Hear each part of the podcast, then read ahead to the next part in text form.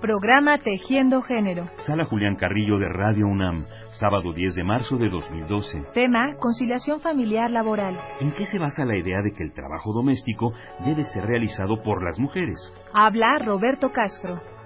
Comenzaría por retomar un punto que decías de que atribuías a los niños y niñas de que a veces dicen que mi mamá no trabaja. En realidad, no nada más.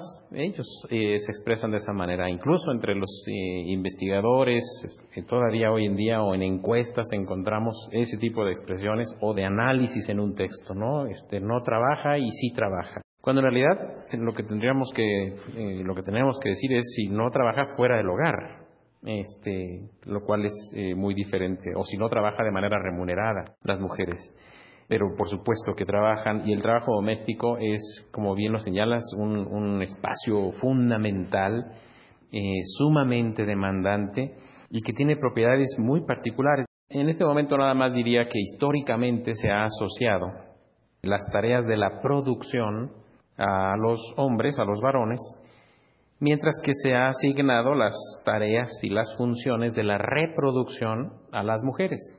Ello eh, seguramente asociado por la capacidad reproductiva biológica de las mujeres, pero en reproducción se han incluido otras cosas más allá de la reproducción meramente biológica. Todo el trabajo doméstico es trabajo de reproducción, la crianza de los hijos es trabajo de reproducción, el cuidado de los enfermos y de las personas mayores es trabajo de reproducción.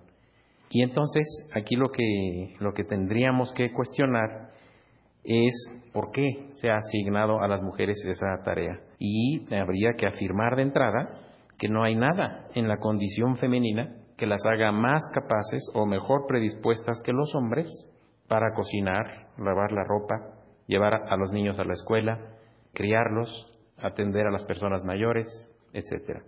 Entonces lo que estamos hablando es de una arbitrariedad cultural en la que se ha eh, asignado estas tareas a las mujeres, pero que se puede transformar perfectamente. Roberto Castro, programa Tejiendo Género, 10 de marzo de 2012. Igualdad entre mujeres y hombres. Nuestra manera de ser Pumas. Programa Universitario de Estudios de Género, PUEG.